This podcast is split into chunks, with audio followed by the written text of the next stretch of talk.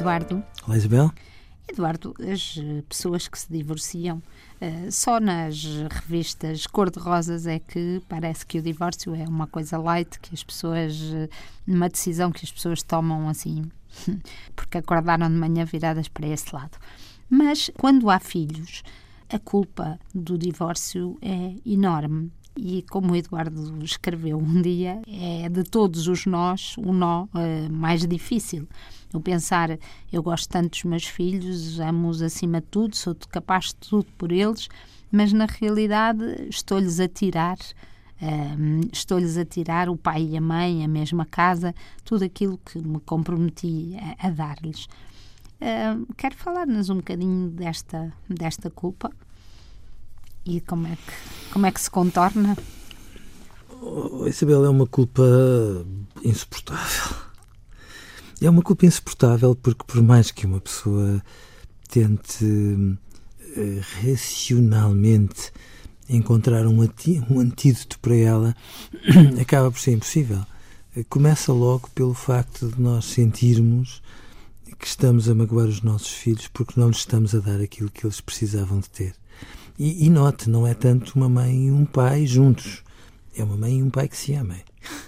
E quando nós sentimos que, por mais que lhes estejamos a dar, e não vejo, eu não conheço pais que não deem o melhor de si, mas que por mais que nós lhes estejamos a dar, não conseguimos dar o essencial que reconhecemos, que é absolutamente indispensável para o seu crescimento, logo aí pesa sobre nós um, uma dor muito, muito, muito grande. Quando eh, aparentemente nós temos que aumentar essa dor para pôr verdade numa relação que entretanto foi ficando doente, então essa, essa, essa dor não, não para de aumentar. Quando depois no dia a dia da gestão destas relações, quando é preciso eh, apanhar a onda, perceber todas as diferenças, perceber que deixou de haver a nossa casa e passou a existir a casa da mãe e a casa do pai. E quando uma criança começa a, a argumentar, não quero estar com o pai, não quero ir para casa não, dele. Ou diz ou que lhe partira o coração. Claro. Ou quando se zanga, eh, quer eh, quer o pai quando está com a mãe ou quando de facto diz que a vida dela, independentemente da idade, era, era uma até uma separação e outra muito pior depois da separação. Tudo isto que são ondas de choque inevitáveis eh, num divórcio Mas, Eduardo, aumentam de quando... uma forma brutal a dor dos pais. Mas quando nós dizemos isto, o grande argumento que os pais com certeza já batalharam meses e meses dentro deles, às vezes anos e anos, uh, era será que eu posso fazer isto? Será que isto, uh, no final da história, é o melhor para os meus filhos ou devo-me sacrificar por eles e manter uma relação? Eu acho que é isto que está no balanço sim, das sim. pessoas e essa decisão síntese, é, é em síntese.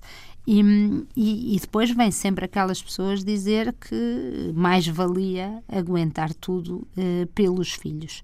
Uh, como psicólogo, como pessoa que viu, que vê tantas crianças, isto é verdade? Não. Não, Isabel, porque o, dilema é sobretudo o outro, o anterior. É nós termos a noção de que lhe estamos a dar, muitas vezes, uma ilusão e que por mais que tentemos pôr pó de arroz na ilusão, ela não deixa de ser uma ilusão por causa disso.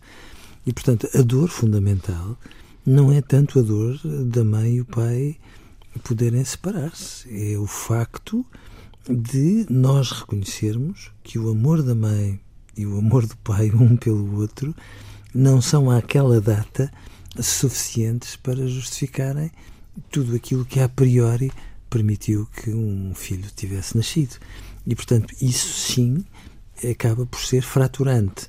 E quando os filhos crescem com a consciência de que o pai e a mãe não se amam, às vezes nem sequer amigos são, por mais que coabitem, os custos são tão graves e tão irreparáveis que não é uma separação que vai acentuar a dor.